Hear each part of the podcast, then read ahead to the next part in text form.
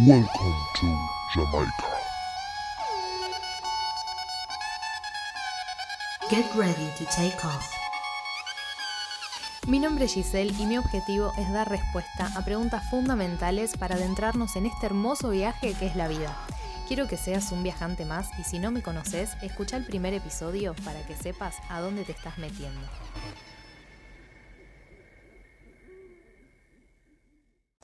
Muy buenas, ¿cómo estás? Espero que muy bien.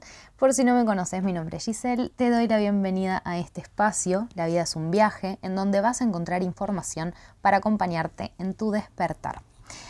Siguiendo con esta serie de temática amor, hoy quiero hablar sobre la diferencia entre el proceso de enamoramiento, entre el amor romántico y el amor que se construye de una manera sana. También voy a mencionar algunas bases que se tienen en, el, el, patriarcado, que tienen que ver con cómo concebimos el amor, y en esto me voy a explayar un poco más adelante, pero la base del episodio de hoy es que el amor es libertad. Y si no está esa conciencia en la construcción del vínculo, el amor sí o sí, y no hay forma de escapar de esto, se va a confundir con posesión y control, sea de manera consciente o inconsciente. Cuando no integramos que el amor es libertad, tanto nuestra como del otro, no la podemos poner en práctica. ¿sí? Vamos a empezar entonces por el enamoramiento. Cuando nosotros vemos a alguien que nos llama la atención, que empezamos a tener charlas y encontramos cosas en común, que mm, tenemos conversaciones fluidas, que no sé, te das cuenta que te gusta cómo piensa esa persona, que coinciden en proyectos personales, que te gusta su calidad de vida, sus valores, sus intereses. Em, bueno, empiezan a pasar todas esas cosas que generan un enamoramiento. Según qué tipo de intereses vos tengas, es según qué es lo que te va a producir el enamoramiento a vos.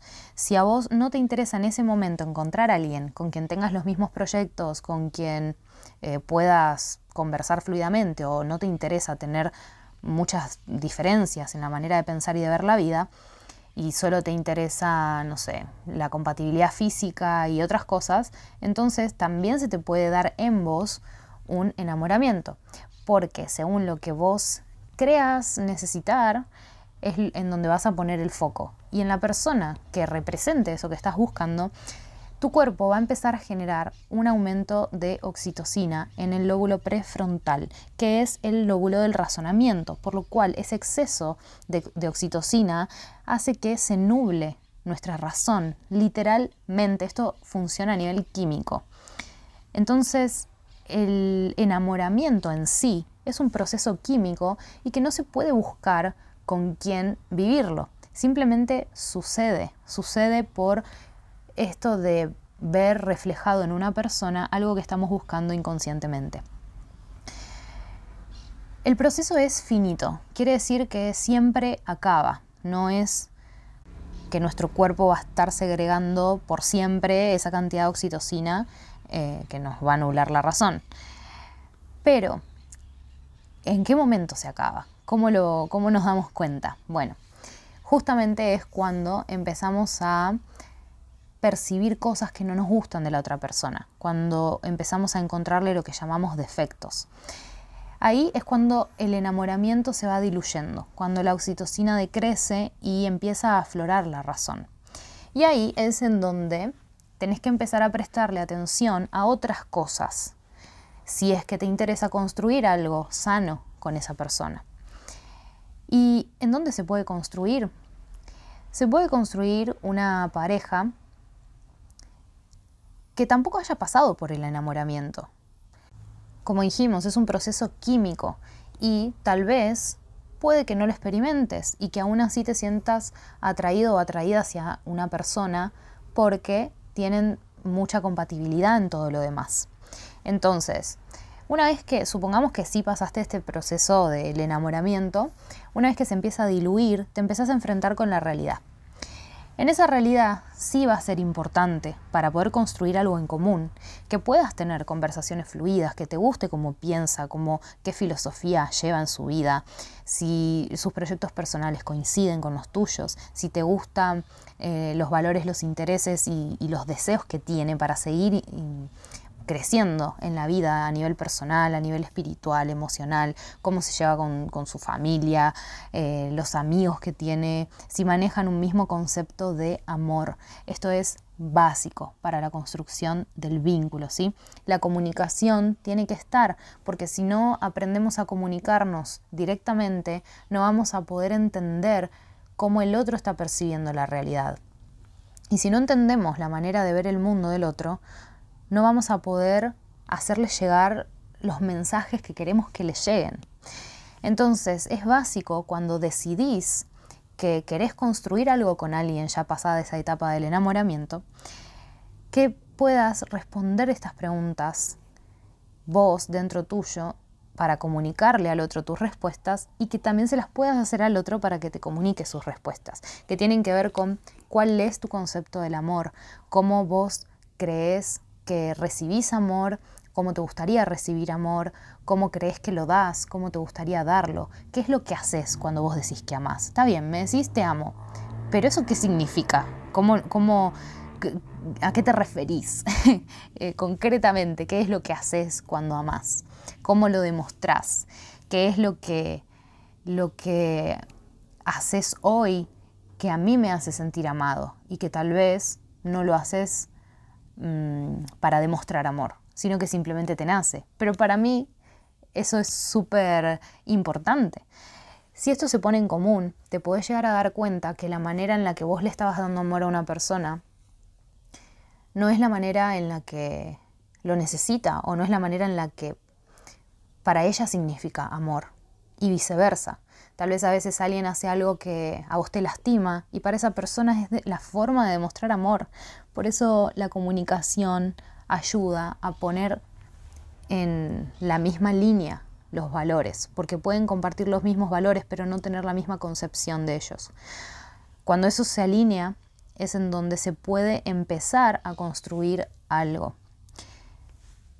Y uniéndolo un poco al episodio anterior en donde hablé de las almas gemelas, las llamas gemelas, las almas gemelas no existen en cuanto a la concepción social del amor romántico que se tiene acá en la 3D, ¿no? Y a este, al pensamiento mágico de amor de Disney.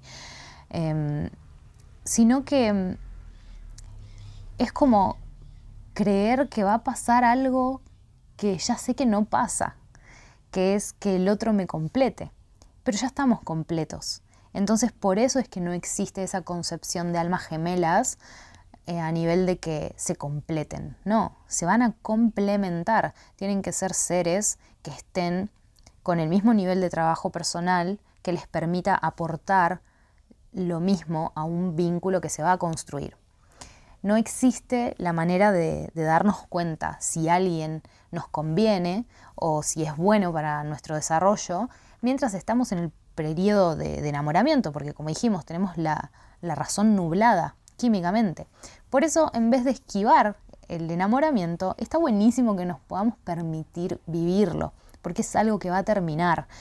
Pero si tenemos esta conciencia de que mm, es un momento de disfrute y que después de eso viene la tarea de la reflexión, nos vamos a poder animar a vivir muchas más cosas que con estas nuevas generaciones que vienen, que dan más vueltas eh, en, los vínculos con esto de que, ay, si te ignoro, eh, te estoy generando interés, o esto del ghosting y un montón de, de actitudes que tienen cero responsabilidad emocional, vamos a poder permitirnos disfrutar de este proceso y tomar la responsabilidad, como decía, de la reflexión que viene después. Es decir, bueno, ya está, se me pasó el enamoramiento, entonces ahora entiendo que si quiero que el amor perdure, lo tengo que construir, porque el amor es conocer lo verdadero del otro. Y eso se logra siendo honestos con nosotros mismos en cuanto a ver lo que no nos gusta de lo que el otro nos está presentando y ver lo que sí nos gusta. Porque si no, terminamos amando, entre comillas, la ilusión de lo que alguien podría llegar a ser, terminamos enamorándonos de una proyección y con el tiempo nos vamos a terminar separando por lo que la persona es, porque no estamos aceptando quién es. La idea es que empecemos de la manera contraria a esta que, que está predominando nuestros vínculos hoy. Que podamos animarnos a ver honestamente quién es el otro, qué es lo que nos está presentando y aceptar que si nos dice que algo no va a cambiar o aceptar que si nos dice que algo va a cambiar y sus acciones dicen lo contrario, es algo que tenemos que ver que no podemos ignorar. Querer cambiar al otro es la alerta más grande de que un vínculo no funciona y es la más difícil de aceptar. Porque esos, esas banderas rojas que vemos no se van a ir no se van a poner verdes. Es como si le dijeras a tu pareja antes de entrar a la casa, che, ¿sabes qué? No me gusta tu ojo derecho, déjalo en la entrada, no entres a la casa con ese ojo porque es horrible. Tenés que amarlo como, como está, como es, porque si no lo estás amando con todo, es mejor que se vaya ya hay ahí una pretensión tuya de que el otro sea algo que no es y que se está evidenciando que no es eso. Así que mm, el amor de antes era mm, todo más una negociación, donde lo que se miraba era cuánto voy a obtener yo y en base a si eso me sirve, veo qué es lo que te doy.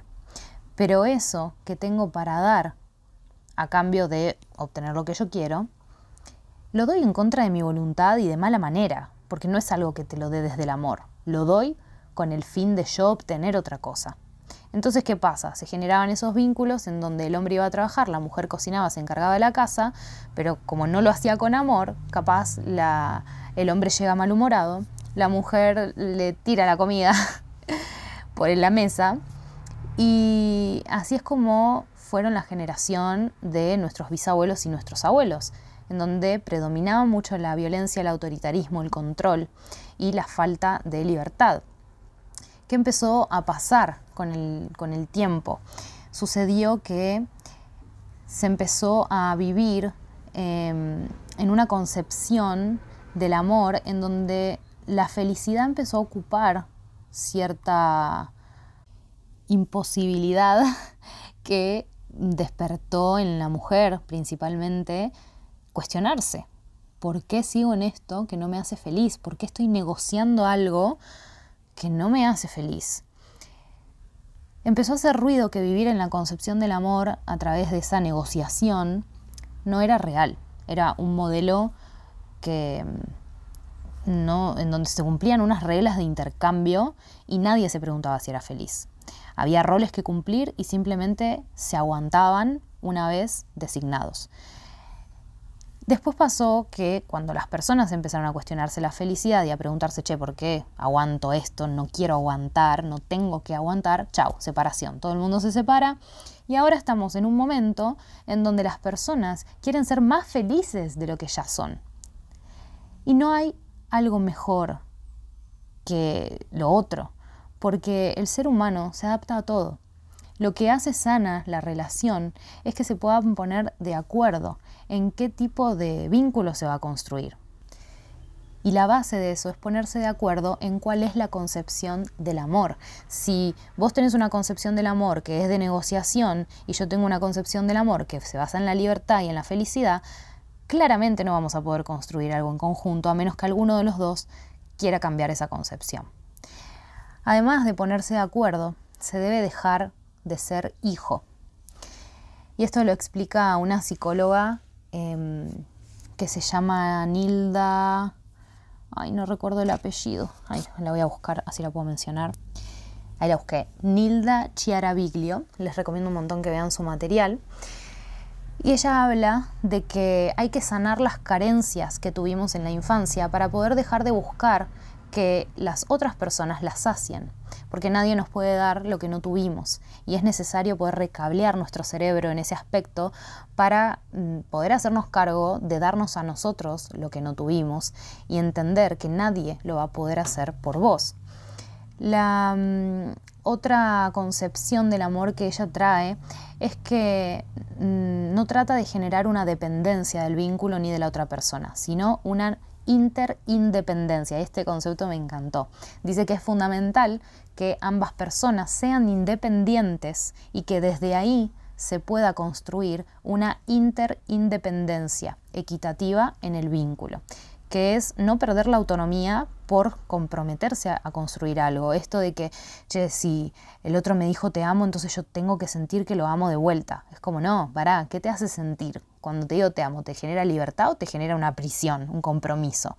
Porque, bueno, no, es la idea y se estaría viviendo desde una concepción diferente. Cuando mm, tomamos una decisión por necesidad, esto de, bueno, está bien, evalúo mi vida, mis recursos y me resigno, digamos, a una relación del amor como antes, que era un negocio. ¿Sí? Voy a obtener esto y tengo que dar esto. Cuando tomamos ese tipo de decisiones, es porque estamos decididos a recibir limosnas. Y una vida hecha de limosnas es miserable y sufriente. A los vínculos se los tiene para que te inspiren y te expandan, no porque los necesitas para poder seguir avanzando. Entonces, si elegimos nuestros vínculos de manera inconsciente, siempre vamos a reflejar en ellos lo que no tuvimos en la infancia y siempre vamos a querer que los demás cambien y de esa manera nuestro bienestar va a seguir estando siempre en las manos de los demás. Y si esas personas a las que les damos nosotros el poder de manejar nuestro bienestar no saben ni siquiera ser felices por sí mismas, ¿Qué es lo que pretendemos? No nos pueden hacer felices a nosotros. Entonces no sirve hacer negociaciones, sino acuerdos. Cuando el otro conoce lo que vos sentís y qué necesidad deriva de eso que sentís, cuando podés escucharte sin juicios y con curiosidad de realmente querer conocer al otro y conocer su realidad y conocer su perspectiva y saber qué siente. Porque Ahí es cuando estás conociendo al otro, tenés que saber quién es la persona que tenés enfrente y tenés que hacerle saber al otro quién sos vos. La idea es poder llegar a un lugar en donde ambas partes se sientan bien con cubrir las necesidades del otro, porque no se supone que sea un esfuerzo. Y, se siente que el otro cubre las tuyas, tampoco haciendo un esfuerzo, sino porque le sale naturalmente. Y estos acuerdos es importante que se actualicen, que se hagan revisiones ante cualquier incomodidad, porque los valores pueden ir cambiando, las definiciones, los conceptos. Em, por eso la idea es que se pueda establecer una muy buena comunicación que permita debatir todo el tiempo para poder entenderse mejor cuál es la perspectiva que se tiene en ese momento. Está esto, por ejemplo, de, las infidelidades, ¿no? Pero en realidad no pasa por la infidelidad en sí de, un valor, sino que se genera una traición en los acuerdos cuando se produce el rompimiento del vínculo. ¿Qué es lo que significa para vos la infidelidad y qué es lo que significa para mí? Eso puede ser muy distinto. Entonces, si acordamos en un vínculo que la infidelidad no es estar físicamente con otra persona, sino desarrollar un vínculo emocional y, darle energía a otra persona para construir otra cosa en paralelo, entonces ahí es a donde se genera el sentido de traición. Por eso es importante la comunicación y ponerse de acuerdo, porque por ahí lo que para uno es una infidelidad, para el otro no lo signifique y viceversa. Y quiero mm, mencionar brevemente estos cuatro grandes pilares del patriarcado que se ven reflejados en la manera que tenemos de elegir cómo vincularnos y que identificarlos te puede ayudar mucho a empezar a construir vínculos de manera sana. Hay que dejar de poner jerarquías, en donde uno es el que domina y el otro es el que se somete, porque la idea de tener un compañero de vida es alguien que camine a la par tuya, al lado, ni atrás, ni adelante, ni arriba, ni abajo hay que dejar de confrontarse, que es en donde uno quiere imponer que tiene la razón, porque la razón no existe, no existe la realidad, ni tu realidad es real ni la mía es real, es simplemente cómo la percibimos. Existe la tuya y existe la mía y el fin es poder escuchar ambas para enriquecernos. Si no, vamos a basar la conducta en algo que no existe y no tiene sentido. Otra cosa es dejar de competir para ver quién hace más, quién dice mejor, quién tiene más y mejores cosas.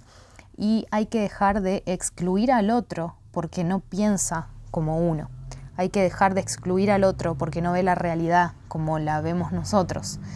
La idea es aceptar que cada uno tiene su realidad, cada uno tiene su forma de pensar, su forma de sentir y que construir un vínculo se trata de poder construir un puente entre esas dos realidades distintas. Ahí es a donde está la magia.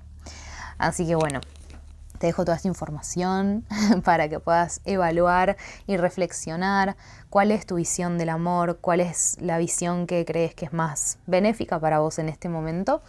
Y cualquier cosa que me quieras compartir o consultar, te leo en los comentarios o por privado en Instagram, arroba tuyo cósmico. Te dejo un abrazo gigante, mucha luz, gracias por estar escuchando del otro lado y nos vemos en la próxima. Recuerda que la vida es un viaje y así que sea magia.